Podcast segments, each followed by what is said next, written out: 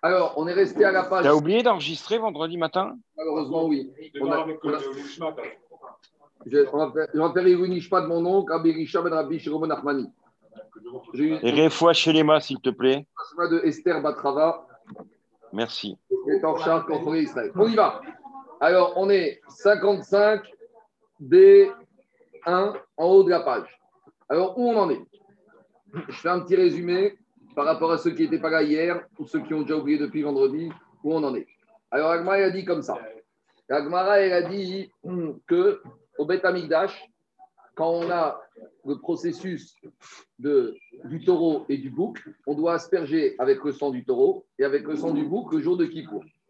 Et on a vu que quand le Kohen Gadol a fini l'aspersion du sang du taureau et du bouc, alors il va poser le récipient avec le sang du taureau sur un pupitre et après, il va poser le récipient avec le seau du bouc sur un autre pupitre. Ça, c'est la logique des Chachamim. Ça, c'est la logique des Chachamim qui dit que quoi? Qu'il y avait deux pupitres dans le Kodesh. Vient Rabbi Houda, et qu'est-ce qu'il dit Rabbi Houda? Rabbi Houda, te dit non, il n'y avait qu'un seul pupitre. Pourquoi il n'y avait qu'un pupitre? C'est que Kohen Gadol, arrivait avec son récipient avec le sang du bouc, il le posait, et il prenait le sang du taureau. Une fois qu'il avait fini un, il enlevait l'autre et il posait. Et on a demandé à Rabbi Houda, mais Rabbi Houda, qu'est-ce qui ça te dérange? Fais deux pupitres avec écrit en gros Stabilo-Boss, sans du bouc, sans du taureau. Et on a dit Rabbi Houda, il n'aime pas écrire. Pourquoi Rabbi Houda, il n'aime pas écrire? Parce que Rabbi Houda, il a sa raison qu'on va voir tout de suite, mais Rabbi Houda, il n'aime pas écrire. Et nous a dit l'Agmara, la preuve, c'est que Rabbi Houda, il n'aime pas écrire, c'est qu'on a une Mishnah dans Tamid, dans Shkalim, qu'on avait vu. Et qu'est-ce qu'elle disait la Mishnah dans Shkalim La Mishnah dans Shkalim, elle disait qu'au Beth Amigdash, il y avait un certain nombre de chauffarotes, d'urnes, dans lesquelles chaque personne mettait de l'argent pour ses corbanotes, pour ses sacrifices. Comme ça, là, comme ça. Exactement. En forme Et alors, et qu'est-ce qui se passait avec ça? Et dit, et dit la Mishnah là-bas dans, euh, dans Shkarim qu'il y avait des urnes avec des corbanotes obligatoires et des urnes avec des corbanotes oiseaux qui étaient facultatifs. Explication. Quand on amène des oiseaux obligatoires, les deux oiseaux, c'est des un Ola et un Khatat. Et quand les deux oiseaux qui sont facultatifs, les deux oiseaux, c'est uniquement des Olot. Et on avait dit, c'est quoi le problème? On avait dit, s'il y a une urne avec des oiseaux obligatoires qui se mélangent avec une urne avec les oiseaux facultatifs, il y a un problème. C'est que maintenant, on va retrouver avec de l'argent des oiseaux obligatoires dans l'urne des oiseaux facultatifs. Et maintenant, qu'est-ce qui s'est passé? On n'a pas amené le corban oiseau qui va amener la capara au monsieur. Et donc le monsieur, il se retrouve sans capara. À cause de ça, alors on avait mis qu'on écrivait les noms des, sur les urnes de chacun des corbanotes obligatoires. Et la elle avait dit là-bas que quoi? La elle avait dit que Rabbi Houda ne voulait pas de cette histoire-là. Il ne voulait pas que ce soit écrit. Pourquoi il ne voulait pas que ce soit écrit? Parce qu'il disait à cause des mélanges. Justement, s'il y a de l'argent de cette urne qui se mélange dans une autre urne, il risque d'avoir des mélanges et on ne veut pas des mélanges, on va rater capara. On a déjà vu tout ça dans Shkari. Tout ce qu'on a vu aujourd'hui, on va le voir mais on va aller un peu plus loin. Maintenant, Agmarek objecte, et je reprends où je me suis arrêté hier à Nouné à Moudbet. Métivé, on est 55, B1 ou B2 en haut de la page, Métivé, on a objecté. On sort de là que Rabbi Houda, il n'aime pas les écritures. Lui, il te dit, tu peux écrire en gros, ça ne sert à rien. Les gens ne regardent pas les écritures, les gens ne regardent pas ce qui est écrit. Tu peux mettre des panneaux, tu peux mettre des affiches. Et raison de plus que Cohen Gadol, jour de Kippour, il ne va pas faire attention à ce qui est écrit. Diga Métivé, on a objecté. Shosh Esre Shofarot Ayub Amigdash. Il y avait 13 urnes au Bet Amigdash. Veaya. Et il y avait marqué dessus Tikrin Chadetin, les nouveaux Shekarim, Tikrin Atekin, les anciens Shkarim, Kinin, les oiseaux, Gozal et Oga, tout ça on a vu dans Shkarim, Etsim, l'urne où on mettait l'argent pour acheter du bois, Levona, l'urne où on mettait l'argent pour acheter l'encens, Zahavra Kaporet, l'urne dans laquelle on mettait l'argent pour ceux qui voulaient offrir de l'or au Bet Amigdash, des Shisharim Dava, et il y avait six urnes avec tout l'argent que les gens voulaient donner pour des offrandes facultatives. On explique ce qu'on a déjà vu ça dans Shkarim. Tikrin Les demi-shekels, c'est sur l'argent qui a été donné chaque année pour la caisse du Betamidash. Tikrina Tikin, la caisse des anciens shekels, Michelo Shakal Celui qui l'année dernière a oublié de donner son shekel, il va mettre dans une une particulière. Ishkol et Shanaba. Kinin Entorin. Il y avait l'urne des oiseaux c'est quand on a acheté deux tourterelles. Gozaleora et Yona, c'était pour les urnes des Des Kuran Orot, d'Ivre Rabiouda. Et pour Rabiouda, toutes ces urnes elles étaient uniquement destinées à des korban ola. Mais en tout cas, qu'est-ce qu'on voit dans cette Mishnah de Shkarim C'est que même Rabbi Houda, il est d'accord que sur chacune des urnes, on va écrire la signalétique. Ça veut dire que Rabbi Houda, d'un côté, on vient de dire que quand tu mets des panneaux, quand tu mets une signalétique, ça ne sert à rien. J'ai donné l'exemple en bas, sur la porte de la synagogue, il y a marqué une feuille pour sortir, appuyer sur le bouton en haut à gauche. Le nombre de gens qui viennent et qui essayent d'appuyer sur le bouton de la porte et qui n'arrivent pas à sortir. Et on a envie de leur dire, mais regarde le papier qui est devant toi. Tu peux écrire tous les papiers, personne ne regarde. Donc une fois Rabbi Houda, nous dit comme ça. Une fois Rabbi Houda, nous dit, tout ce qui est écrit, ça ne sert à rien, donc j'écris pas. Mais ici, on a une Mishnah dans Shkalim qui te dit que Rabbi Houda, il te disait qu'au Beth Amigdash, il y avait 13 urnes et sur chacune des urnes, tu mettais en gros la destination de l'urne. Donc a priori, pour Rabbi Houda, il y a une inyan, il y a un intérêt d'écrire. Alors, il veut écrire ou on n'écrit pas? En gros, qu'est-ce qu'il pense Rabbi Houda par rapport à cette histoire des signalétiques? Répond Agmara qui a Taravdimi Amar, Amre Bemaarava Gzera Mishum Khatat Explication. La question qu'on Rabbi on va répondre, mais pas tout de suite, on va répondre à la fin du cours. D'abord, on va répondre au problème de Shtarim. On a dit que pour Rabbi Houda, quel est le problème? Si j'ai une urne avec les oiseaux obligatoires et une urne avec les oiseaux facultatifs, il y a un risque. C'est que l'argent de l'urne des oiseaux obligatoires va se mélanger avec l'argent des urnes des oiseaux facultatifs. Et quel est le problème? Le problème, c'est que dans les urnes facultatives, c'est deux oiseaux qui sont des, des holocaustes. Dans l'autre urne, c'est un khatat et un ola. Donc, ça veut dire que si j'ai de l'argent qui se mélange de l'un dans l'autre, il risque d'avoir une personne qui devait avoir un capara avec un korban khatat, qui finalement n'aura pas de korban khatat. C'est ça l'explication qu'on a voulu donner. Et maintenant, on te dit ici, on te change l'explication. Rabbi il va dire, tu sais quoi? Il n'y a même pas ici d'inscription d'urne sur. Il n'y a que des urnes qui sont les oiseaux facultatifs. Et pourquoi il n'y aurait pas d'urne pour les oiseaux obligatoires? Ce n'est pas à cause d'un problème de mélange entre les urnes facultatives et les urnes obligatoires. Tu sais, c'est quoi le problème? C'est que si tu avais une urne avec les oiseaux obligatoires, à l'intérieur de cette urne-là, tu peux avoir un risque de confusion. Ok, on va l'expliquer. Par exemple, j'ai une urne avec les oiseaux obligatoires. Dedans, toi, tu dois amener Anthony khatat, moi, je dois amener khatat. Donc, toi, tu vas mettre 20 euros pour acheter deux oiseaux dans un khatat. Moi, je vais mettre 20 euros. On va prendre l'exemple avec toi et moi. On va prendre toi et moi et on va prendre et, on va prendre un monsieur qui a 100 et on va prendre un monsieur qui a 120 ans. On est trois dans cette urne. Il y a toi, il y a moi et il y a un monsieur qui a 120 ans qui a 120 ans demain. D'accord? Donc maintenant lui aussi il met son argent dedans. Le problème c'est quoi? C'est que si maintenant le Cohen il va prendre un des trois billets de 20 euros, peut-être qu'il n'a pas pris le mien, ou peut-être qu'il a pris le billet du monsieur. Et le risque, c'est quoi? C'est qu'il va amener un korban khatat de ce monsieur. Or, ce monsieur, en attendant, sûrement, il a dû passer l'arme à gauche. Donc, qu'est-ce qui se passe maintenant? On va amener un korban khatat pour quelqu'un qui est déjà mort. Et on a dit que jamais on amène un korban khatat pour quelqu'un qui est mort parce que Hamitato Kaparato, comme il est mort, il a joué sa kapara. Donc Rabbi Uda, il te dit, c'est même pas une question de mélange entre l'urne facultatif et l'urne des oiseaux obligatoires, même dans l'urne des oiseaux obligatoires, tu risques d'avoir un risque de confusion entre des donateurs qui sont encore en vie et des donateurs qui ne sont plus vivants. Voilà la raison pourquoi Rabbi Houda, il ne veut même pas que dans la même urne, tu mettes tous des oiseaux qui sont destinés à la même, euh, en, l'occurrence des khatats. C'est ça que dit. Quoi Alors il fait comment Il n'y a pas d'urne pour les oiseaux obligatoires obligatoire, le monsieur, il vient avec son argent, il donne son argent directement au Cohen, il lui dit maintenant, je donne 20 euros. Avec ces 20 euros, il y a deux oiseaux, tu les fais pour moi directement. Tandis que quoi Quand il s'agit des urnes des oiseaux facultatifs, tu as fait un cadeau au Beth Au pire, c'est ton cadeau qui passe pour le mien et le mien qui passe pour le tien. C'est pas la fin du monde. Tandis quand il s'agit des oiseaux obligatoires, alors Abdullah, il te dit il n'y a pas d'urne. Chacun il vient avec son enveloppe ou chacun il vient avec ses oiseaux et c'est ses oiseaux. Et c'est quoi la solution, Anthony? C'est que si le monsieur est mort, il ne pourra pas venir. Donc s'il ne vient pas, il n'y aura pas de corban pour un monsieur qui est mort. Donc tu as résolu tous les problèmes. Alors, dit Agmara, qui a Taravdimi à Marabaye, Bemaharava, ils ont dit en Eretzrel, Xera, Si tu mettais une urne avec dedans les responsables, les oiseaux qui euh, sont obligatoires, il y a un risque, c'est qu'on va récupérer l'argent d'un monsieur qui serait mort, et pour un monsieur qui est mort, on amènerait sur Korban Khatat, il n'y a aucune utilité. Demande à Agmara, mais depuis quand on est méfiant avec la mort dans la Torah? La Torah, c'est une Torah de vie. La Torah, on ne craint pas que personne va mourir. On n'est pas là en train de, de, Dis Agmara, comment tu, comment, comment tu, comment tu as cette suspicion que peut-être il y a un monsieur qui a mis de l'argent dans cette urne, et tu sais quoi, le monsieur, peut-être qu'il est mort. depuis quand dans, dans, le judaïsme, on est suspicieux par rapport à la mort? Dans le judaïsme, on aime la vie, on espère toujours la vie. Et dit Agmara, Veatnan, on est enseigné dans une Mishnah. Il y a une Mishnah là-bas qui dit comme ça. Moi, j'habite Paris.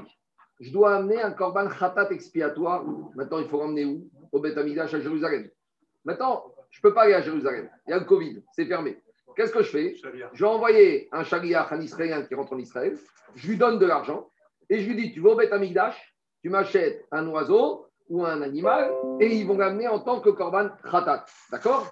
Et là-bas, qu'est-ce qu'on dit? Que Cohen, il reçoit l'argent du chaliach pour le compte du mandataire et le Cohen, il va prendre l'oiseau, l'animal, et il va le shriter en tant que khatat.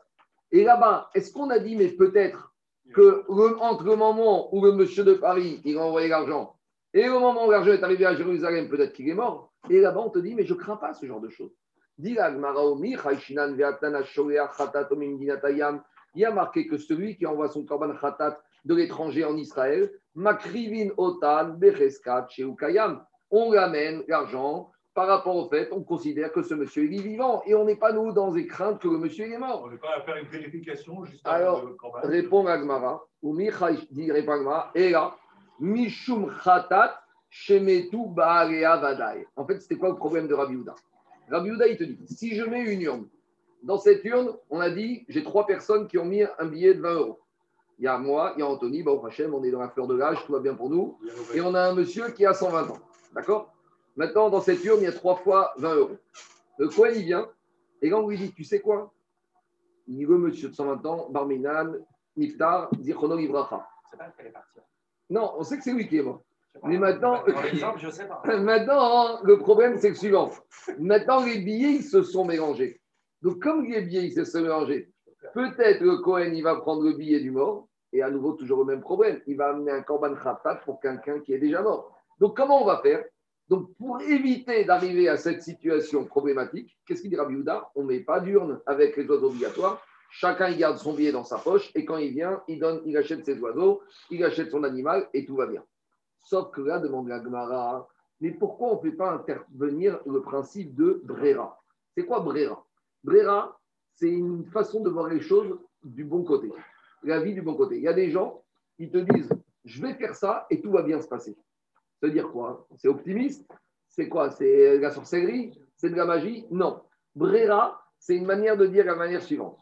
Ce que je fais maintenant, même si maintenant je n'ai pas dans les mains de décider comment ça va être fait, je suis sûr que finalement ça va être fait comme ça devrait être fait. Et postérieurement, je vais me rendre compte que finalement ça a été fait rétroactivement dans les règles de l'art. Explication. Ça, s'est déterminé comme je l'ai dit. Ça veut dire Ibra, Ibrara Kadabra, Abracadabra. Ibra Kadrabra. Ah, Ibra Kadabra. Ibra Kadabra. Ça va être créé comme ce que j'ai dit. Ça va être créé comme ce que j'ai pensé faire. Donc, qu'est-ce qui se passe? Le Cohen, il a un verre. Il a un récipient. Il a trois billets de 20 euros. D'accord? Qu'est-ce qu'on va dire? Maintenant, il y a un 20 euros qui n'a rien à faire en tant que sacrifice. Ce billet de 20 euros, il doit où? Il doit partir dans la mer morte, enterré. Donc, on va dire au Cohen tu prends un billet de 20 euros d'ici, tu le prends, tu l'amènes à la mer morte. Et qui te dit que c'est le billet de 20 euros du mort? Je dis que c'est celui-là j'espère, je suis confiant que finalement, au final, Midbarer, ce qu'on appelle Brera, il va se clarifier après coup que finalement, c'était le billet du monsieur mort. C'est de la magie. A priori, c'est de la magie. A priori, on ne sait pas comment ça fonctionne. Et Rabbi Uda, il te dit, moi, je ne connais pas ce genre de système. c'est un pour... si tu le fais, c'est un roc. Non, c'est un si tu as marqué dans la Torah. Ici, c'est pas marqué, c'est une logique. Mais cette logique, elle n'a pas de logique. C'est ce que je veux dire. Et Rabbi Uda n'est pas d'accord. Rabbi Uda, il te dit, alors, pourquoi On a vu tout ça. Maintenant, maintenant, on va commencer le nouveau Kiddush. Tout ça, on l'a vu à peu près trois mois dans Shkali. Donc, qu'est-ce qu'on fait quand on était à ça? Qu'est-ce qu'on dit à Rabbi Houda C'est quoi ta crainte? Que dans cette euh, caisse où il y a de l'argent, trois billets de 20 euros, il y en a deux de 20 euros de, gens qui sont vivants et un troisième d'un monsieur qui est mort. Alors, tu prends un des trois billets, tu l'envoies à la mer morte, tu vas dire ce billet-là, c'est vrai que je suis pas sûr, mais je pense, je suis optimiste que c'est le billet du monsieur qui était mort.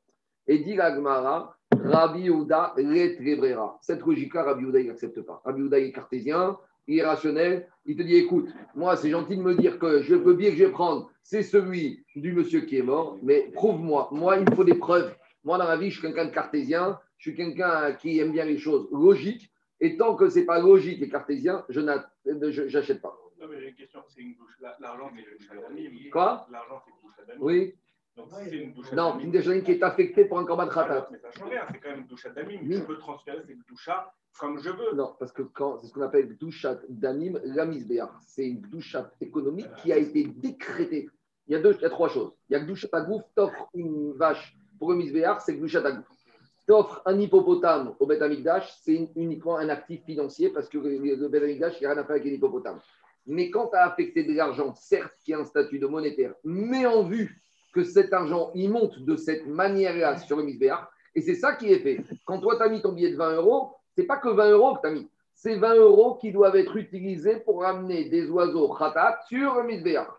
Donc c'est le Douchatamim, la misbéar. Maintenant, en Rabotai, qu'est-ce qui se passe? Dit l'Agmara, Rabbi Houda, il ne tient pas Brera. Dit l'Agmara, mais Menalan, montre-moi une preuve que Rabbi Houda, il ne tient pas cette logique, cet optimisme, on va dire. Dit Irima et. On a une Mishnah. Et la Mishnah, elle parle du cas suivant. On arrive vendredi soir. Vendredi soir, on arrive pour faire Shabbat et on a oublié d'acheter sa bouteille de vin. Mais qu'est-ce qu'on a comme bouteille on a la bouteille ou un tonneau qui appartient que nous a vendu un coutim. C'est quoi un coutim À l'époque du premier et du deuxième temps, à l'époque du deuxième temps, il y avait des populations d'une ville qui s'appelait Kouti qui sont venues et qui se sont converties au judaïsme. Et il y a eu une discussion à l'époque des Chachamim. Elle s'appelait Kouta, la ville. Kouta, est-ce qu'ils se sont convertis par conviction de se convertir et donc leur conviction elle est bonne ou est-ce qu'ils se sont convertis par intérêt? Parce que là-bas il y a eu un problème avec des lions et donc ils ont eu peur, donc ils sont venus. Tout ça on a vu. Alors qu'est-ce qui se passe? Maintenant les Koutim, on est resté dans une discussion est-ce que c'est des juifs? Est-ce que c'est des goths Maintenant, si les Koutim c'est des juifs, je peux boire leur vin. D'accord? Donc j'évacue le problème du vin du goy. Donc déjà on va dire que, on va voir après Tosot, qu'on est à une époque où on considère que les Koutim, c'est des bons convertis. Donc, si c'est des bons convertis, si j'ai acheté un tonneau de vin chez un Kouti, par rapport au problème du vin cachère et pas cachère, du vin nécessaire, pas nécessaire, tout est résolu. Mais maintenant, je rentre dans un deuxième problème. Parce qu'on a dit, toute production de céréales, de récoltes, de vignes et d'huile en Israël doit subir les prélèvements. Explication. On avait parlé de ça la veille de Shavuot. Quand j'ai un, par exemple, j'ai 100 litres de vin produit en Eretz Israël, C'est la paracha de la semaine, quand même. hein. la paracha de la semaine, les prélèvements. Quand j'ai 100 litres de vin produit en Eretz Israël, qu'est-ce que je dois faire? Je dois donner 2 litres, 2% au Cohen. Après, sur les 98%, je dois donner 10% au Lévi. Ça fait 9,8. Et après, sur ce qui reste, à peu près 88,2, je dois donner 8,82 aux pauvres, la troisième et sixième année, ou 1, 2, 4, 5, je les monter à Jérusalem. Maintenant, je me retrouve avec le problème suivant. Je suis vendredi soir, j'ai mon tonneau de vin. J'ai mon tonneau du Kouti. Donc, boire, j'ai le droit de le boire par rapport au problème de la cache-route. Maintenant, j'ai un problème de savoir est-ce que le Kouti, il a fait les prélèvements? Et tant qu'il n'a pas fait les prélèvements sur ce tonneau, je n'ai pas le droit de le boire. Maintenant, je suis vendredi soir, j'ai besoin de mon douche du Shabbat. Alors, qu'est-ce que dit la Mishnah? La Mishnah, elle te dit, et on va faire comme ça. J'ai mon tonneau vendredi soir. J'ai le droit de prendre parce que c'est du Kouti. Mais j'ai un problème de prélèvement. Donc, mon tonneau, il est rempli à Ara. Maintenant, je dois faire les prélèvements. Qu'est-ce que je vais dire? Je vais dire, tu vois ce tonneau? La partie du haut, c'est les 2% qui vont être donnés au Cohen. Maintenant, je ne le fais pas Shabbat. Parce que Shabbat, je n'ai pas le droit de faire les prélèvements. La deuxième partie, après les deux, j'ai un niveau. Après la deuxième partie, les 10%, ça c'est pour le. Les 10 autres pourcents encore, c'est pour le pauvre. Et tout ce qui est en bas, j'ai le droit de le boire. Donc maintenant, je fais mon kidouche. Je bois mon tonneau. D'accord?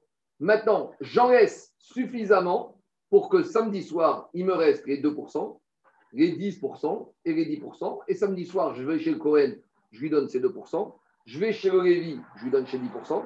Je vais chez le, Isra... le, je lui donne ses 10%.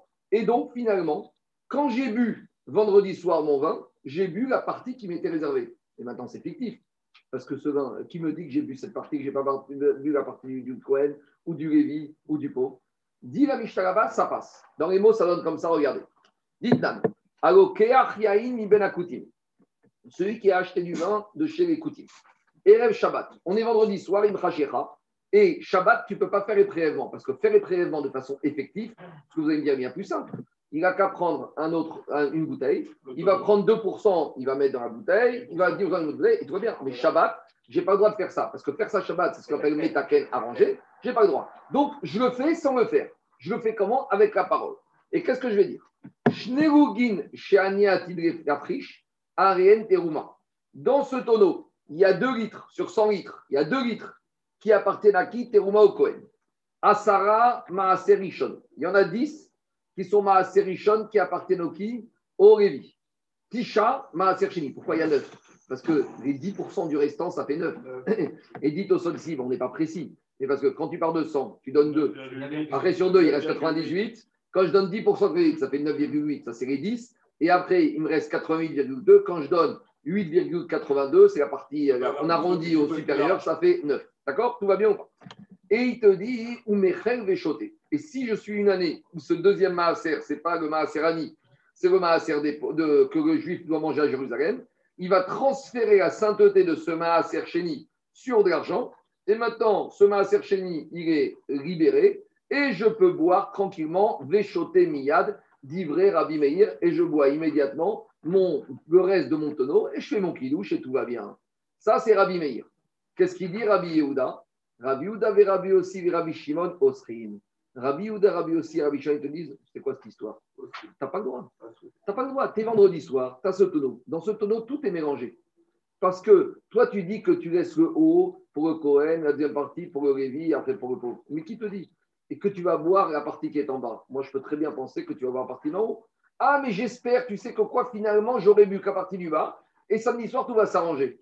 Rabbi Yehuda, il te dit, il y a pas, tu ne peux pas boire ce tonneau, parce que personne ne te prouve que ce que tu auras bu, c'est ce que tu avais le droit de boire. Donc, a priori, on va dans cet enseignement qu'il y a une marque auquel. Il y a un avis qui s'appelle Rabbi Meir, qui est très optimiste. il te dit, finalement, pas coulant. Il te dit, tout va bien se passer comme ça devait se passer. Je suis très optimiste, j'ai une vision très optimiste de la vie que finalement, ça va se passer de la manière dont ça doit se passer, comme je souhaite que ça se passe. Viens Rabbi Yehuda, il te dit, j'y crois pas moi à cette histoire, euh, la vie, ça se passe pas comme ça, et c'est pas comme ça que ça peut se passer. Alors, Alma, deux Est-ce que c'est la quantité qui compte ou est-ce que c'est l'affectation? C'est l'affectation. Il faut vraiment donner ce, ce, l'affectation. ce, petit bout de vin. il faut, et il ne faut, pas, il faut pas le droit que tu dois de boire du vin tant que tu n'as pas donné les prélèvements. Qui te dit que ce que tu as vu, c'était pas une partie qui appartenait au Cohen. C'est l'affectation. Bien sûr, c'est l'affectation.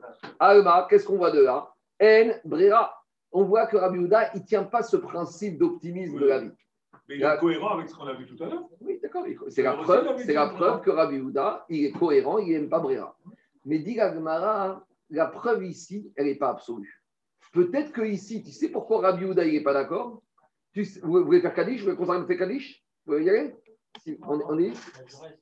Non, mais s'il veut qu'on fasse Kaddish, on peut, on peut faire une pause. Hein Demande, non, attendez, 30 secondes. On va faire une pause. Maintenant, demande d'où tu sais que c'est une preuve absolue que Rabbi Houda pense qu'il n'y a pas Brera Dis à Gmara, peut-être qu'ici, tu sais pourquoi Rabbi Houda n'est pas d'accord? Parce que Rabbi Houda, il te dit, t'es gentil, mais il peut se passer une catastrophe pendant Shabbat. Quelle catastrophe il va se passer pendant Shabbat? Imaginons que le tonneau de vin, il va se casser pendant Shabbat. Donc finalement, samedi soir, où tu vas récupérer la Trouma, où tu vas récupérer le Maaser Rishon, où tu vas récupérer le Maaser Ani ou Maaser Sheni? Ou deuxième possibilité, imagine que le vin est bon vendredi soir et tu t'oublies et tu finis tout le tonneau de vin. Alors qu'est-ce qui va te rester? Donc dis Agmara, Mimaï, mais c'est quoi cette logique-là? Dirma Atam, peut-être là-bas, tu sais pourquoi Rabbi Houda il pensait qu'il n'y avait pas Brera C'est pas parce qu'il n'y a pas Brera, c'est pour une autre raison. Le risque là-bas, il y a un autre problème. Parce qu'avant, qu'est-ce qu'on a dit? Amrougo et Rabbi Meir, les Rachamim, Rabbi Yuda, Rabbi Yossi et Rabbi Shimon, ils ont dit Rabbi Meir Mais tu es sûr de ton coup? Mais il y a un risque. Shema, Ibaka, Anod, Iatamode, Shema, Ibaka, Anod, Venimsa, Shotet, Varim. Peut-être que pendant la journée du Shabbat, le tonneau, il va se casser. Et si le tonneau, il se casse pendant la journée du Shabbat, alors samedi soir, tu vas faire avec quoi ta terouma? Avec quoi tu vas faire ton maaserishon Avec quoi tu dois faire ton maaserani Donc, on voit de là de la réponse que Rabbi Yehuda, Rabbi Yossi, Rabbi Shimon dit Rabbi Meir, ce n'est pas un problème de brera, c'est un problème de réalité. Tu ne peux pas jouer, tu es en train de jouer avec le feu, parce que si le tonneau il se casse pendant Shabbat, ou deuxième possibilité, si tu termines le tonneau pendant Shabbat, samedi soir, ta trouma, ton maaser, ton maaser chéni sont passés où? Ils sont passés dans ton ventre. Donc, midbarer et mafréa que quoi? Que tu as mangé 100% de vin qui n'était pas du tout prélevé. Ça s'appelle tu as mangé du Tevel. Et on n'a pas le droit de manger du Tevel. Donc, ils ont dit, mais comment tu prends ce risque? Qu'est-ce qu'il leur a répondu Rabbi Meir? C'est quoi? Moi, je ne fais pas fi de ça. Quand il se cassera le tonneau, je ne peux pas rentrer dans des craintes disproportionnées. C'est pas grave. Moi, je suis dans le vin. Un courant normal. Ça fait euh, 5 ans, 20 ans que j'achète des tonneaux de vin. Ça, Moi, jamais ça s'est cassé. Pourquoi tu voudrais que ça se casse? Ah, tu me dis, il va y avoir un tremblement de terre, très bien. Mais moi, je n'ai pas à rentrer Pas dans les cette logique de tremblement de terre. Moi, je reste dans une logique normale. En tout cas, qu'est-ce qui sort de là? Il sort de là que on n'a pas de preuve que la raison pourquoi Yehuda là-bas pense qu'on n'a pas le droit de faire, c'est à cause qu'il ne pense pas Brera. Donc là, Gmara voulait prouver de cette Mishnah que Rabbi Yehuda pensait pas qu'il y avait Brera. On a repoussé ça finalement en disant là-bas, c'est pas à cause d'un problème de Brera. D'accord? Donc on n'a toujours pas trouvé une preuve D'où on voit que Rabbi Yehuda pense qu'il y a un problème de, qui ne tient pas à la notion de Brera. Avant de continuer, juste, je vais juste mentionner un peu les trois Tosot qui sont très grands ici. On ne va pas les faire en totalité, mais juste, on va dire va, juste remarquer trois choses. D'abord, le premier Tosot, Nunhe Amoudbet. On a dit que quoi? On a dit que on ne craint pas quand un monsieur il envoie son argent à distance pour son korban khatat qu'entre-temps il est mort. Donc le, premier, le deuxième Tosot, Nunhe Amoudbet, y a marqué comme ça en Tosot. Témari. Vea maratam bepere koraget, begmara lo shano era shiro igia ikvurot, aval igia ikvurot. La Gemara là-bas, elle te dit, quand est-ce qu'un monsieur qui envoie son argent depuis Paris pour envoyer un korban khatat au Beth Amikdash, on ne craint pas qu'il va mourir? Ça va dépendre de l'âge du monsieur. Ah, À savoir que s'il est arrivé Big Bourot, c'est quoi Bourot? Qu'est-ce qu'il a dit Shlomo David Amer. Veim Big Bourot, Shemonim Shala. Ça veut dire que dès qu'un monsieur il approche des 80 ans, là, il doit commencer déjà à se préparer. Parce que David Amer, il a dit Shivim Shana. Le standard, c'est 70 ans, comme David Amer. Veim Big Bourot. Et David Amer, il dit Veim Big Bourot, Shemonim. C'est-à-dire que c'est déjà un âge où l'homme, il doit se préparer. Donc, dit là-bas, si l'homme qui a envoyé le korban à distance, il était âgé de plus que de 80 ans, là, on n'aura pas le droit d'amener le korban à Jérusalem parce que là, on doit commencer à se poser des questions. Veimken, donc dit Tosot. Nema mishum digma ika zaveza ometzoro metaim igdash mishmiat kolet ushataim sheigiu igbrot dechaishinan beu shema yamut achad mehem. Donc pourquoi ici on ne craint pas que un des messieurs qui a laissé l'argent dans l'urne, il était âgé de 80 ans? De. Tout ça, il te dit, alors nous, on est, on va dire, on raisonne d'après l'ordre normal des choses. Il y a des gens qui viennent au Beth Amikdash, qui mettent, laissent de l'argent dans une urne et qui laissent de l'argent pour ses oiseaux, pour ses corbanotes. Même si les gens ils sont âgés de 80 ans, c'est pas dans la logique de dire que ces messieurs, il y a un risque qu'ils vont mourir. Nous, on est dans la normale des choses. Si tu me dis que c'est un monsieur qui est en stade barminal, en stade terminal, qui est euh, dans, des- en train d'agoniser, il n'y a pas de retraite. Un corban tu jusqu'à l'emmènes- 119 ans et dernier moment. Donc il te dit, même si tu as un monsieur qui a 90 ans, qui vient, qui emmène, qui a cet âge-là, tu n'es pas obligé de rentrer dans cette logique. Nous, on ne craint pas qu'il est arrivé à, il est quelque chose, même s'il était suffisamment âgé. Ça, c'est le premier tosot. Après, on va faire le tosot un peu plus bas, Agoke Achian in mi ben akuti. Donc, on a dit que celui qui a acheté le vin chez les Koutim. Et là, tosot, il rentre dans un problème. Est-ce qu'on avait le droit de consommer le vin des Koutim Quel était le statut des Koutim à l'époque? Alors, qu'est-ce qu'il dit Tosfot Tosfot dit comme ça.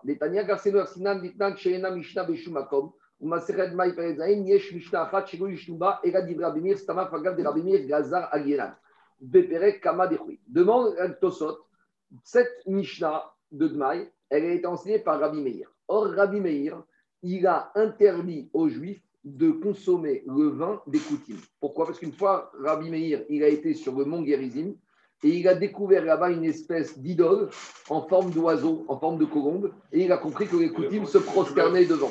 Donc, s'ils se prosternaient devant, il a décrété que les Juifs n'avaient plus le droit de prendre le vin des Koutim. Donc, demande Tosfot, comment tu me dis ici qu'on se permet vendredi soir de prendre le vin des Koutim Répond Tosfot, Acha Kodem Gzera Ere. Ce qu'on vient de parler ici, c'était avant que Rabbi Meir s'en rende compte. Donc, on était avant.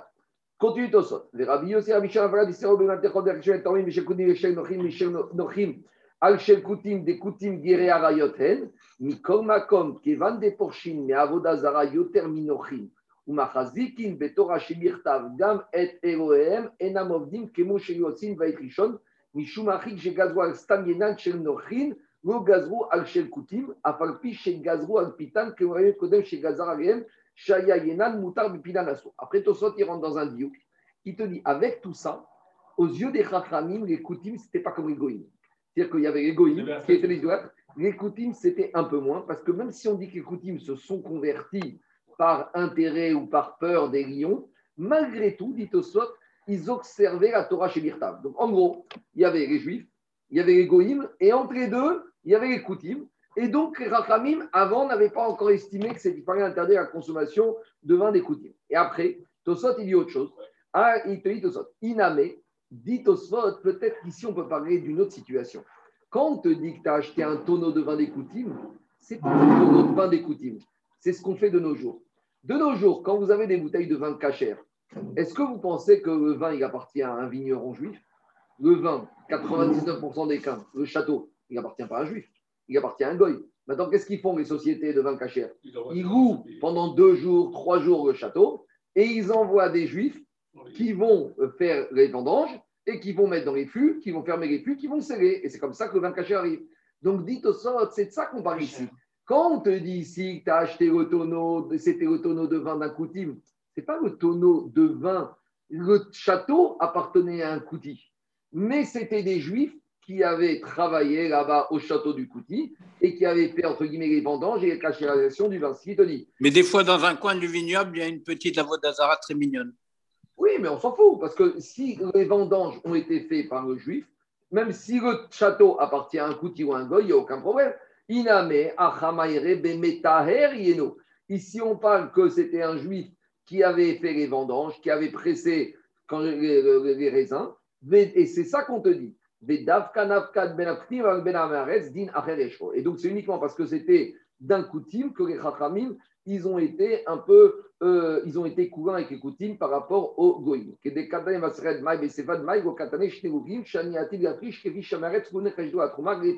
Tuta.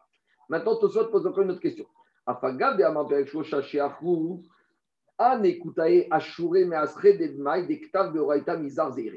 Tosot dit, mais je ne comprends pas. Quel est le problème ici? On te dit qu'ici, on va dire que tu as acheté du vin d'un coutil. Si on revient à la logique que c'était le vin d'un coutim et que coutim, c'était avant que Rabbi Meir interdise, on avait le droit d'acheter le vin des coutim. On a dit ici, il y a un problème de quoi? Il y a un problème de prélèvement. Mais les coutim, sur certaines choses, ils étaient encore plus religieux que les juifs. Sur tout ce qui était la loi écrite, ils étaient scrupuleux. Or, les dynimes de Trumot et Maasrot des prélèvements, c'est écrit dans la Torah. Donc, si c'est écrit dans la Torah, pourquoi quand tu achètes le vin d'un coutil, tu les soupçonnes qu'ils n'ont pas fait les prélèvements? Quand tu as acheté ta bouteille de vin chez les coutis vendredi soir, si tu dis que c'est permis parce que c'est avant le décret, donc c'est du vin cachère, et tu vas dire aussi que les coutim, ils observent strictement la loi écrite, c'est les coutim, c'est de nos jours ce qu'on a les samaritains. Vous savez, en Israël, il y a encore quelques samaritains, ils observent la loi strictement écrite. Vous savez, quand vous allez les voir, les tefilines, ils les mettent ben ils les mettent entre les yeux. Parce que nous, on dit que ben c'est au niveau de la fontanelle. Mais eux, les coutim, ils sont partisans de la loi écrite. Il y a marqué Ve'ayou et Totafot ben Enecha. Donc, mais c'est-à-dire que les coutumes, sur certains toits, on peut leur faire confiance. Et Gagmara, dans beaucoup d'endroits, elle dit que les coutumes, ce qu'ils font, ils le font très bien. Donc maintenant, qu'est-ce qui se passe? Les coutumes, tu achètes du vin chez les coutumes. Qu'est-ce qu'on a dit vendredi soir? Tu es obligé de commencer à faire euh, les troumas, le maaser. Demande Tosfot, mais les coutumes, ils respectent la loi écrite. Les prélèvements, c'est la loi écrite. Donc quand tu achètes une bouteille de vin, tu peux être sûr qu'ils ont fait comme il fallait faire dans les règles de l'art. Donc pourquoi la Michel te dit tu dois recommencer à faire tout le système des prélèvements? C'est clair ou pas question de Tosfot alors dit, ça c'est fort parce que quelque part c'est une accusation contre le peuple juif. On te dit coutumes, sur ce qui est écrit, ils le font de la meilleure manière possible. À la limite plus que les juifs. Pourquoi? Parce que quand tu achètes chez un juif qui est Amaharetz, ça s'appelle Dmaï. Et quand c'est Dmaï, tu dois à ton tour faire des prélèvements. Ça veut dire que si tu achètes du vin chez un couti, il n'y a aucun problème. Tu achètes un du vin chez un vrai juif de père, mère, juif, et là il y a un petit problème. Dans certains cas, il faut faire des prélèvements de sécurité. Pour aller à Maret, il faisait la. Trouma, mais il faut faire. Tandis que Kouti, tu fais rien du tout. Parce que Troumot ou Maasrot, c'est marqué dans la paracha, quel paracha, paracha de la Donc, semaine. les coutumes Donc, aux juifs non religieux. Sur Torah chez Birtav. Sur Torah chez Birtav. C'est beaucoup déjà. chez Non, mais ça suffit pas. Il faut les deux. beaucoup, hein. Mais en tout cas, tu vois, Torah chez c'est plus rigoureux. Il n'y avait pas exactement la même question sur la couleur du sang des femmes chimiques. Oui, bien sûr, mais bien sûr. On avait Mais je sais, mais c'est ça. On te dit qu'écoute, on te dit les qu'écoute, sur certaines choses, ils sont plus rigoureux que Jules. On continue. Dis la Gemara. Ah, il te dit Hanemilek Shem Beatzman Ochrin. Et là, Tosot te dit oui, écoute, quand il s'agit de eux, si eux ils mangent, ils sont super religieux. Aval chez ils mais quand ils vendent aux autres, là, ils sont Lo Chaïché Alifne Hiver au Titen Mirchol. Il y a marqué dans la Torah devant un aveugle, ne mets pas d'embûche. Donc tu pourrais dire, maintenant, ils ne vont pas me vendre quelque chose qui n'est pas caché chez eux. Ça, ça les Koutim, ça ne les dérangeait pas. Chez eux, ils étaient super exigeants dans la cache-route. Mais de me vendre à moi quelque chose qui n'est pas prélevé et m'envoyer au massacre, ça, ça ne les dérangeait pas. Dites au SWAT, mais il y a un autre problème. Parce que quand ils me vendent un produit qui n'a pas subi les prélèvements, moi, je risque de penser qu'il a subi les prélèvements. Donc, si je risque de penser ça, je ne vais pas faire les prélèvements. Si je ne vais pas faire les prélèvements, je vais voler le Cohen et le Lévi, puisque je ne lui ai pas donné ce qui lui revient. Et là, il y a le problème du vol. Le problème du vol, c'est écrit dans la Torah. Donc, si c'est écrit dans la Torah, les Koutim, ils devraient être scrupuleux à ne pas me faire faire du vol. Dites au Sodva, Falpi, Shenan, quand il prélève le coutil, il donne à quel Cohen euh, à quel il donne Le Koudi, il donne au vrai Cohen. Il donne Ah, d'accord, voilà, merci. Mais il dit maintenant, il y a un problème. Alors il te dit, ah, mais arrête, dame lo chashide à la gezel, à masrot, de lo chashide, et puis shomim tishodovin, veod kol kama de lo ufrash, lo chashiv le ou gezel, veod somchim akutima de darshinan, veachalta velo mocher. Donc, Tosfot, il répond plusieurs réponses, je vais en dire une. Tosfot, il te dit que quand sur un produit, je n'ai pas donné les prélèvements, je n'ai pas volé. Vous savez, les Havdiques, c'est comme l'histoire de la TVA. Vous savez, les juifs qui ont volé la TVA, qu'est-ce qu'ils disent? Moi, j'ai rien volé. Les- quand je ne paye pas ma TVA, j'ai rien volé. La TVA, il est chez moi. Si l'État français veut récupérer la TVA, qu'il vienne me chercher. C'est quoi voler? Voler, c'est j'ai de l'argent qui n'est pas à moi, que j'ai prêté chez quelqu'un, je lui ai pris son argent. Mais tout ce qui est impôt euh, que l'État doit récupérer, si l'État veut venir récupérer ses impôts, qu'ils viennent chez moi, je ne dis pas que c'est vrai, mais le principe, il tient la route. C'est pas la même chose de voler de l'argent dans la maison de ton voisin, où là, tu as rentré dedans, tu as pris de l'argent, que quand tu reçois un chiffre d'affaires. Tu dois donner la TVA. Euh, tu enregistres, hein? Oui, j'enregistre, ça ne me dérange pas. Moi, je veux bien, je pas fait. Moi je, veux, moi, je veux bien donner la TVA, mais qui vient me chercher. En français, il y a un principe qui s'appelle, qui dit toute dette est quérable, mais non portable.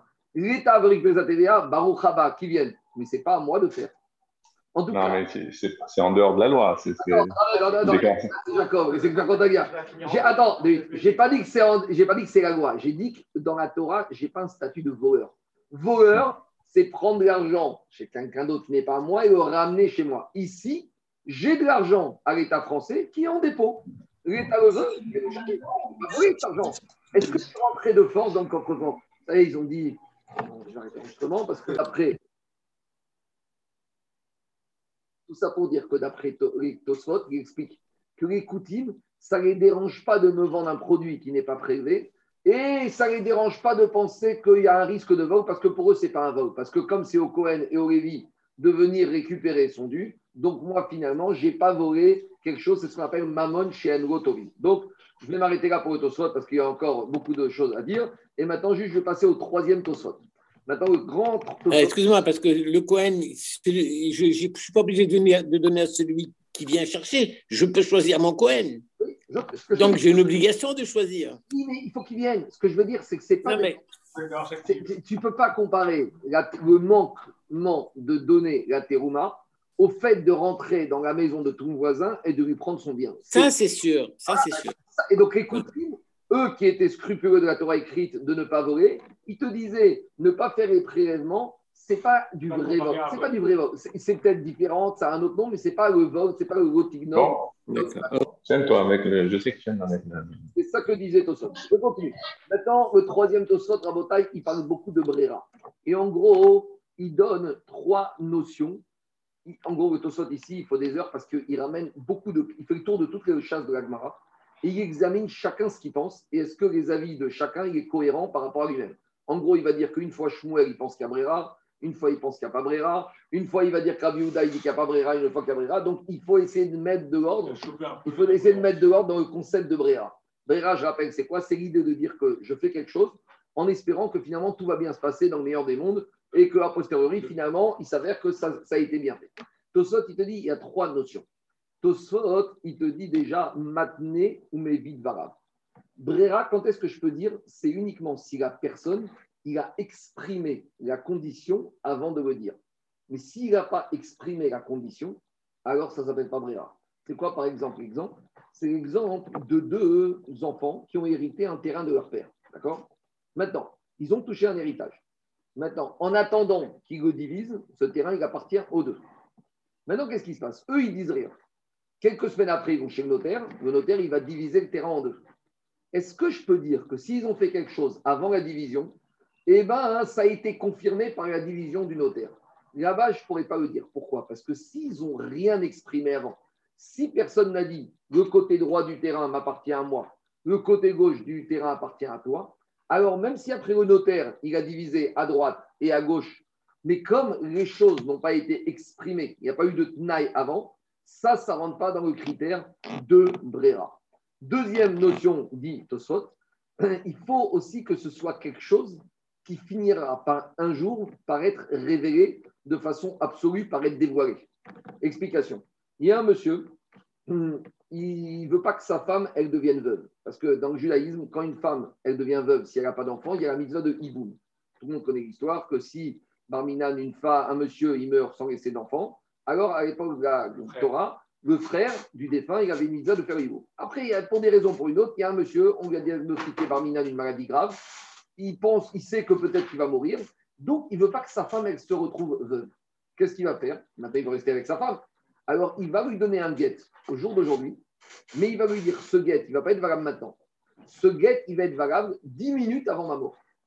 Ça veut dire que le monsieur, il donne le guet aujourd'hui, il va vivre pendant 5 ans. Il ne veut, pas qu'il boum. Sa femme ne veut pas, le beau-frère pas, il ne veut pas rentrer dans ces histoires-là. Donc, qu'est-ce qu'il fait? Ou il ne veut pas que sa femme se marie avec un Cohen.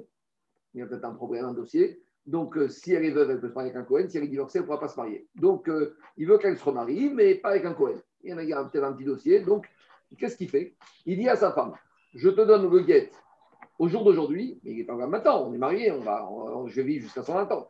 Mais au cas où, au cas où je meurs, le guet, tu vas être divorcé 10 minutes avant la mort. Donc, quoi? Oui, aussi, il y a, il y a- il y a- Ah oui. bon, il y a aussi l'héritage. Bon, il y a toutes sortes de problèmes. Tu peux trouver de l'argent, tu peux trouver. Bon, je je ne rentre pas dans l'histoire de famille, on peut en trouver toutes sortes d'histoires. Mais en tout cas, Dans le cas où il part en guerre, il est obligé aussi de faire ça. c'est Mikremet Ben David avant de partir en guerre de peur qu'il ne revienne pas. Maintenant, qu'est-ce qui se passe? Le monsieur, il meurt à midi. Quand il est mort à midi, en fait, la femme, elle était divorcée quand? Depuis 11 heures, une heure avant la mort. Maintenant, ça, qu'est-ce qu'on va dire? Ça, c'est ce qu'on appelle Brera. C'est barrière parce que l'avènement, il va arriver quoi qu'il arrive. Pourquoi? Parce qu'un jour ou l'autre, le monsieur, il va vivre ou il va, il va mourir. Non, il peut mourir avant lui. D'accord, très bien. Mais en tout cas, un jour ou l'autre, la chute, la chose, elle va arriver de façon sûre et certaine. Je reviens à notre cas du tonneau chez nous. Quand le monsieur, vendredi soir, il a son tonneau, et il dit dans ce tonneau, deux, les 2% haut, c'est la terouma, les 10, c'est maaser, machin. Lui, il espère faire quoi? Il espère que samedi soir, il va prendre les restes du tonneau et il va affecter à qui de droit? Mais si le tonneau se casse entre-temps, jamais la chose ne pourra arriver. Donc, si la chose ne. Peut-être c'est possible que la chose ne va pas arriver. Donc, par conséquent, on ne peut pas tenir le compte de le digne de Bréa. Quoi? C'est incertain. Tandis que la vie du monsieur ou pas, clair. ça c'est clair. Donc, Tosot, il ramène un deuxième yesod. Il te dit Begitin Adavar Omed Barrière. Un jour ou l'autre, on va avoir la clarification. Pourquoi? Oyamut. Soit le monsieur il va vivre, soit il va mourir. Maintenant, par exemple, le cas du terrain entre les deux héritiers. Peut-être que à vie, les deux héritiers vont rester propriétaires à deux, 200% du terrain. Donc ça, c'est un deuxième critère qui, d'après Tosot, ne permettrait pas de dire Brera. Troisième critère, dit Tosot, il faut distinguer quand euh, la situation va se euh, résoudre. Est-ce que ça dépend de lui ou ça dépend du ciel? Dans le cas du guet, ça dépend de qui? Ça dépend du ciel. C'est Akadosh qui va décider si ce monsieur va vivre ou il va mourir. Mais Tosot, aval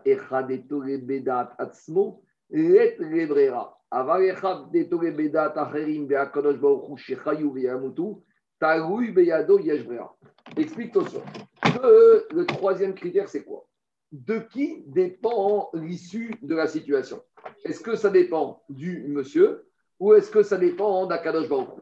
Si l'issue de la situation va dépendre d'Akadosh Baruch Hu, alors là, je peux estimer que quoi? Que la chose, elle va, entre guillemets, de barrière, elle va être clarifiée. Ma chienne Ken, si la chose, elle dépend de lui, alors là, c'est peut-être quelque chose que je ne peux pas encore être sûr que c'est lui qui va, que la situation va être clarifiée de façon certaine quand c'est à sa, pro- de sa propre initiative. Donc, encore une fois, il faudrait des heures pour faire tout ce tosot, mais grâce à ces trois fondements de Brera, on peut arriver à résoudre certains problèmes. Donc, maintenant, par exemple, pour revenir chez nous ici, quand on te dit que le cas du tonneau, il y en a qui ne sont pas d'accord pour le faire à cause de. Hein non, pas un petit. Après, dans un quart d'heure, si tu veux. Je ne sais pas si ça vient 2, 4, 6, 8. Tu vas attendre un quart d'heure, on fera Kadish. Comme tu veux. Alors, il dit comme ça. Il te dit, dans le cas du tonneau, à partir du moment où ça ne dépend pas, lui, il a dit, moi, je vais le faire. Mais qui te dit que tu vas le faire? Il y a une autre question, Rabotaille. Ce monsieur, vendredi soir, il boit son tonneau, il boit son verre de vin, et il te dit, moi, tu sais quoi, samedi soir, je vais faire les prélèvements. Et qui te dit qu'il ne va pas mourir la nuit de vendredi à Shabbat? Tu ne peux pas mettre l'angoisse.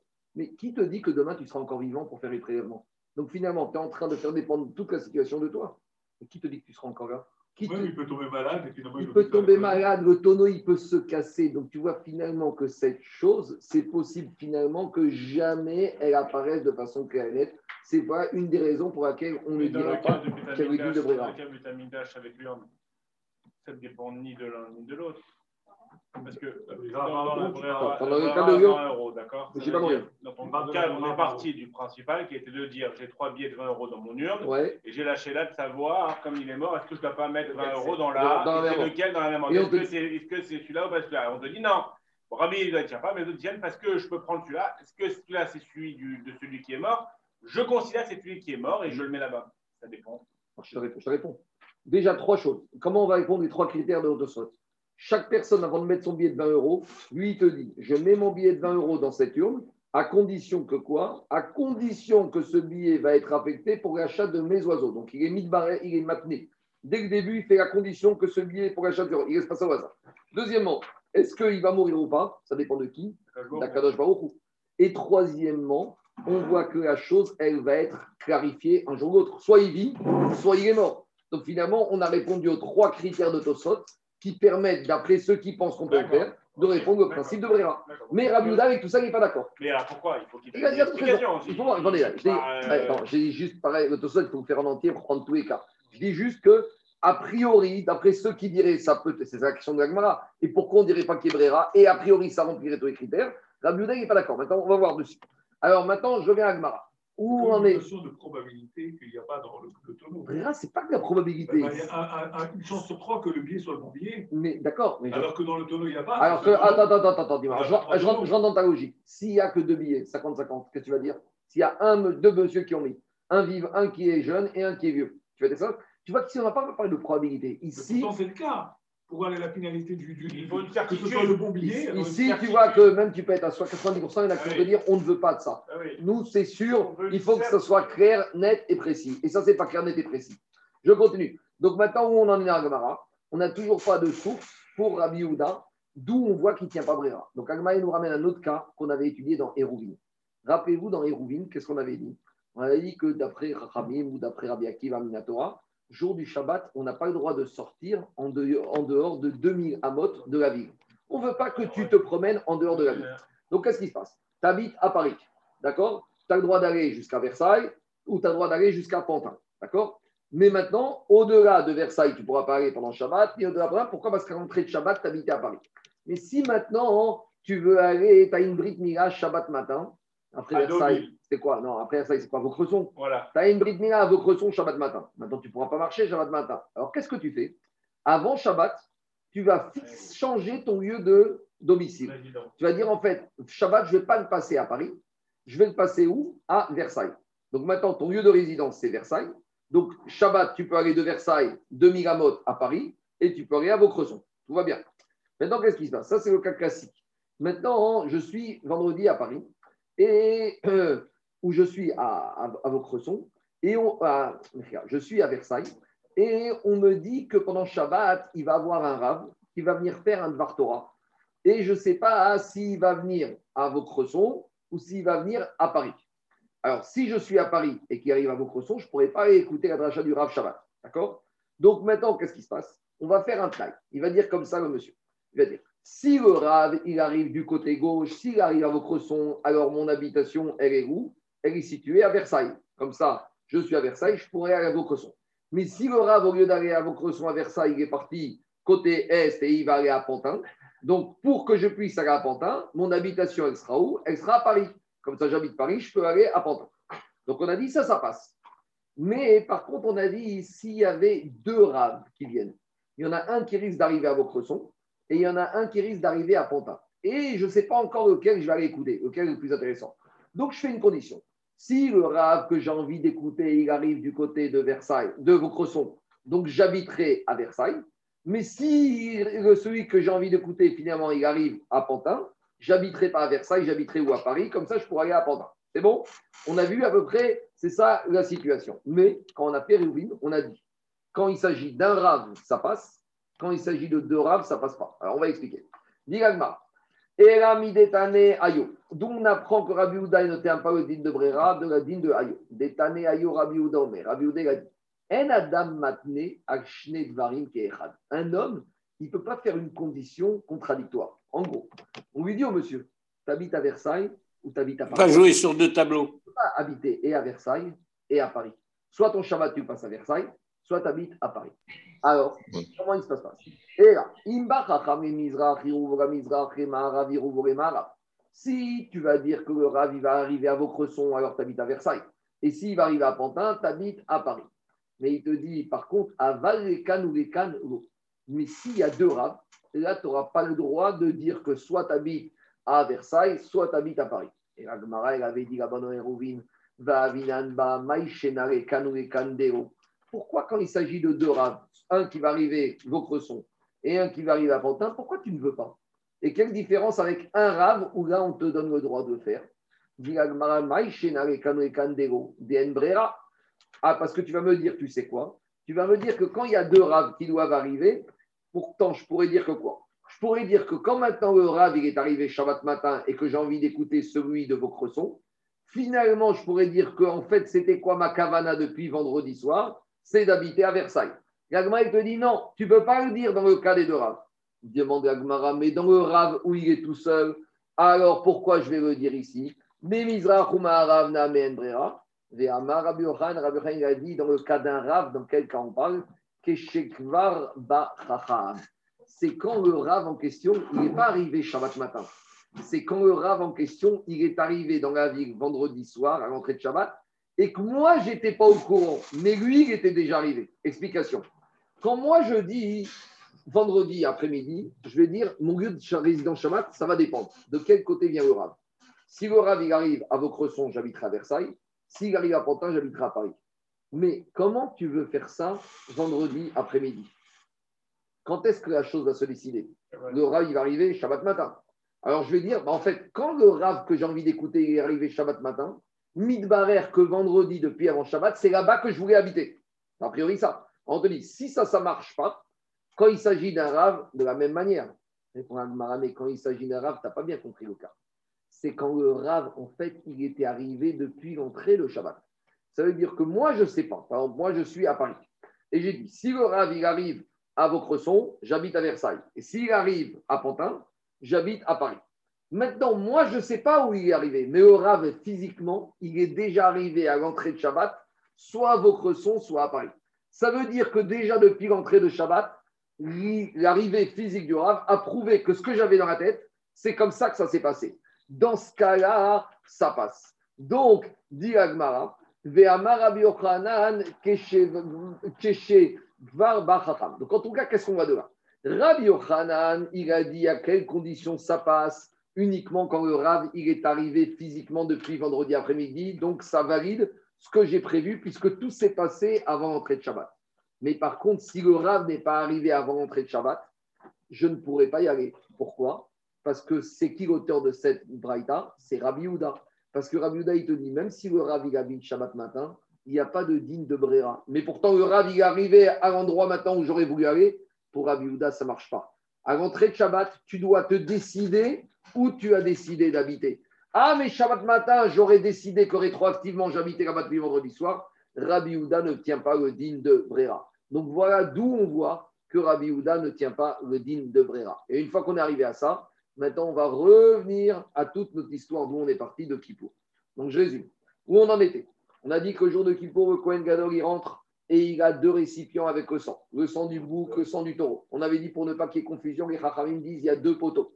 Et Rabbi Houda te dit non, il faut qu'il y ait un poteau. Et pourquoi il faut qu'il y ait un poteau? Parce que Rabbi Houda, il a peur que le Kohen Gadol, il va se tromper. Et on va dire, mais on n'a qu'à écrire sur un poteau le sang du bouc et sur un poteau le sang du taureau. Et Rabbi Houda, il a dit, je ne tiens pas l'écriture. Alors dit Agmara, et maintenant que tu vois que quoi? Mais maintenant, on a posé une question. On a posé que quand il s'agissait des 13 urnes avec l'argent des corbanotes, là-bas, on avait dit que sur les urnes, même si Rabbi Houda disait qu'on ne pouvait pas mettre une urne pour les corbanotes obligatoires, malgré tout, il tenait qu'il y avait une urne pour les oiseaux facultatifs. Et sur les oiseaux facultatifs, qu'est-ce qu'il y avait marqué dans la Braïta? Katou Varien, sur les 13 urnes, il y avait en gros en stabilo que sur chaque urne, il y avait marqué la destination de chaque urne.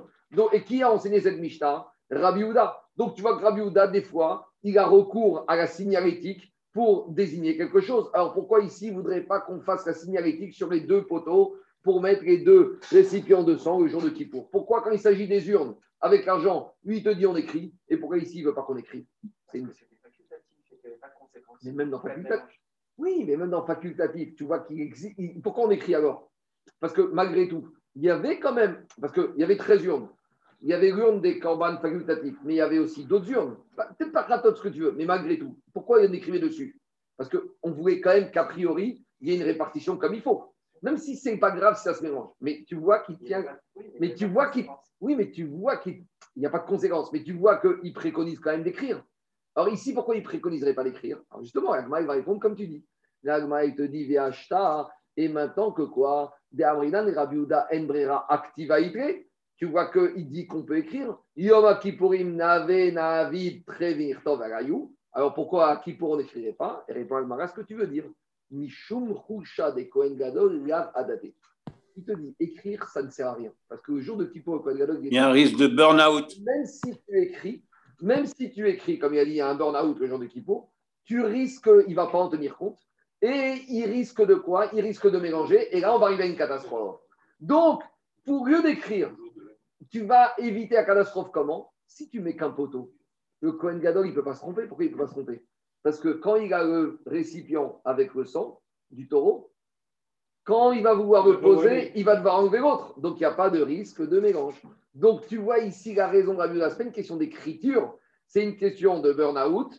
Et pour éviter que le burn-out il arrive à un mélange, à une catastrophe, on ne fait rien, on écrit, on fait qu'un poteau et on n'écrit rien sur le poteau. Et comme ça, on est sûr qu'il n'y ait pas de risque. C'est ça que dit Agmar. Mishum de Kohen Gadol avadate. Parce que de toute façon, si tu ne dis pas comme ça, Jérôme, Blok tivaname hainafish vaizuta. Tu sais quoi, à la limite, tu n'as même pas besoin d'écrire. Parce que même tu n'écris pas. De toute façon, ici, on a un taureau et on a un bouc. Le taureau, la quantité de sang qu'il y a dans un taureau, je ne sais pas les, chiffres, mais je crois que c'est 5 ou 6 litres au moins. En tout cas, une chose est sûre. C'est plus. En tout cas, une chose est sûre. En tout cas, c'est beaucoup plus que son du bouc. Donc, de toute façon, regardez, le Kohen Gadol, quand il irait qu'il avait un seau avec 50 litres de taureau, Et un mais il, il doit asperger un peu, mais il doit tout récupérer. C'est ça le problème. Donc, Et il avait deux récipients différents ou c'est le même récipient? Ah, justement, il y avait deux récipients. Et il y en a un qui avait un seau et l'autre, c'était une petite tasse. Alors, Agmara, de toute façon, si tu me dis qu'il ne va pas se tromper, mais il n'y a pas de risque de se tromper, de toute façon, il y a deux seaux. Il y en a un énorme et un petit. Dit,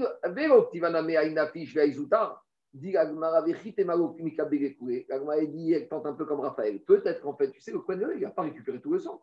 Il a pris deux petites tasses, il a récupéré un peu de sang du taureau et un peu de sang du bouc. Ce qu'il a besoin pour asperger, avec le doigt, combien il va asperger? Il a dit à Shochet, le Shochet, le Kohen Gadol, Tsaïr, chez Kabel, et Kol Damo. Qu'est-ce qu'il y a marqué? Chez Neymar Ve'et Kol Adam à Paris, Chaper, et Israël. Donc, c'est vrai qu'au final, il va utiliser que peut-être 1% de ce qu'il a récupéré. Mais il doit récupérer tout. Qu'est-ce qu'il fait après avec le sang restant On verra. Il, jette dans un endroit particulier, c'est Kadosh. En tout cas, on voit de là que quand il débarque avec un énorme seau et avec un petit seau, donc il n'y a pas de risque. Alors donc finalement, pourquoi tu vois que Rabbi Houda, malgré tout, il te dit qu'il n'y aurait pas eu d'écriture sans ça, il n'y a même pas besoin d'écriture, je ne vais pas me Peut-être que c'est tromper. les deux les mêmes sauts. Et là, dit Mishta. Mais peut-être je vais dire, tu sais quoi? Il avait récupéré tout, mais après, une partie s'est renversée. Finalement, il n'a que deux petites tasses avec les mêmes quantités. Avec tout ça, il y a un moyen de ne pas se tromper. Pourquoi? Le sang de la vache, du taureau, il est beaucoup plus rouge que le sang du bouc. Donc, même s'il a les mêmes quantités, il pourra savoir. Donc, il n'y a pas de risque. Et Il a 7 litres de sang, le taureau, chez lui, alors que l'homme, il a 5 litres de sang. non, le bouc, le bouc, Charles, combien il a le bouc de sang?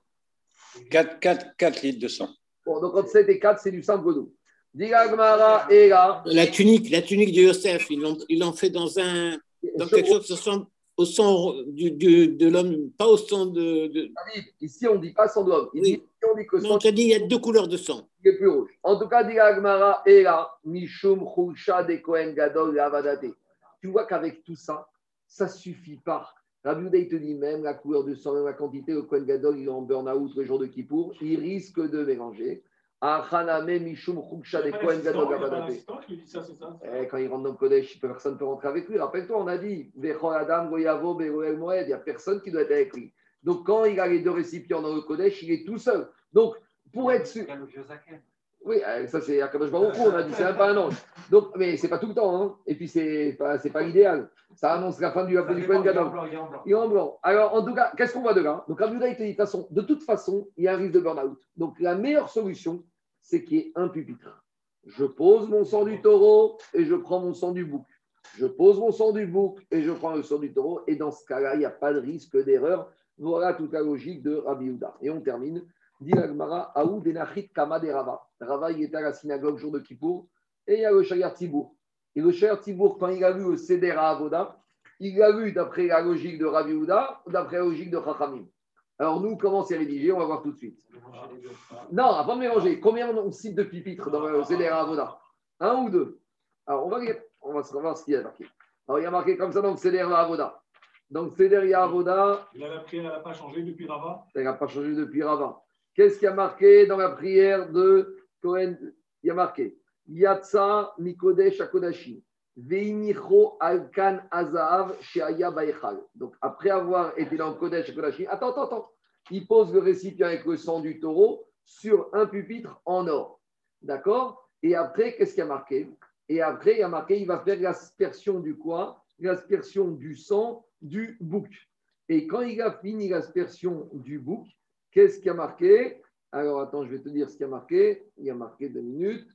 Euh, Yatsa veinicho alkan azahav hasheni sheaya baechal. Il va poser le sang du bouc sur le deuxième pupitre en or. Non, il a fini le taureau, donc le taureau est posé. Il a commencé par le bouc. Non, on commence toujours par le taureau. Il a commencé par le taureau. Il est sorti du. Non, non, non, non, je reprends. Peut-être que je me suis trompé. Je reprends. Il était dans le Kodesh à Kodashim. Écoute, il a aspergé. Non, mais c'est pas grave. On reprend. Il était dans le Kodesh Kodashim. Il a aspergé le sang sur le Kodesh Kodashim. Il sort avec le Mizrak. Qu'est-ce qu'on a dit? Il le pose sur le pupitre en or. Il rentre avec le sang du bouc. Et quand il sort, il le pose. Alkan Azav Hasheni Shaya Baechal. Donc, les Chachamim qui ont rédigé la prière de Kippour, ils ont été comme Chachamim, pas comme Rabbi Houda. Parce qu'il y en a deux là, apparemment. Il y en a deux, Ah, c'est Chachamim. Alors, ce Shayar Tzibour, il a vu le Seder Avoda comme nous. Alors, mais il ne s'est pas arrêté là. Qu'est-ce qu'il a dit, Shayar Tzibour? Amar Yatsa, quand il a cité le Seder Avoda, il a eu comme ça. Yatsa veinicho alkan sheni sheba echal. Il a dit, le Shayar Tzibour, que Kohen Gadol, il sort et il pose le sang du bouc sur le deuxième pupitre. Natal damapar veiniar damasaïr. Et là, il a dit quelque chose de bizarre, Chatzbourg. Il a dit, pour faire cela, pour poser le sang du bouc sur le deuxième pupitre, il a enlevé le sang du taureau et il a posé le sang du bouc. Mais si tu dis ça, ça veut dire que sur le deuxième pupitre, il y avait le sang du taureau, mais ça veut dire qu'a priori, il n'y avait pas de pupitre, il y avait un pupitre. En gros, le Cher Tzibourg, dans sa prière, il a été comme les mais il a été comme Rabbi Houda. Et donc, il a dit tout et son contraire. Parce que s'il y a deux pupitres, quand il arrive vers le deuxième pupitre, il n'y a rien dessus puisque le sang du taureau il est sur le premier pupitre et il ne bouge pas. Donc, qu'est-ce qu'il a dit le Cher Tzibour? Le Cher Tzibour, il dit que après le sang du bouc, on l'a posé sur le deuxième pupitre, et avant de poser sur le deuxième pupitre, il a enlevé, sous-entendu du deuxième pupitre, le sang du taureau.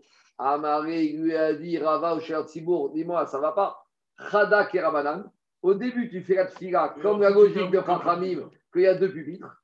Et après, tu reviens à la logique de Rabiuda. Parce que si tu me dis qu'il doit enlever un pour mettre l'autre, c'est qu'il a qu'un seul. Donc, donc, Rad, en gros, il ne va pas réprimander. Il a dit Tu veux être Rabbi Houda, sois Rabbi Houda. Tu veux être Rachamim. Mais tu ne peux pas être entre les deux. Alors, qu'est-ce qu'elle répond à On n'a pas compris en fait. Il s'est mal exprimé. Il a mal eu. Ema imiach dam asaïr, venatal damapa. Quand il est sorti avec le sang du bouc, il a posé le sang du bouc. Puis après, il est retourné sur le pupitre prendre le sang du taureau pour continuer les aspersions du sang, cette fois-ci sur la parochette. Donc, nous, on a compris qu'il avait dit que pour poser le sang du bouc, il avait enlevé le sang du taureau. C'est pas ça. Il a posé sur le deuxième pupitre le sang du bouc. Donc, comme Rachamim, il y a deux pupitres. Le premier avec le sang du taureau, le deuxième avec le sang du bouc.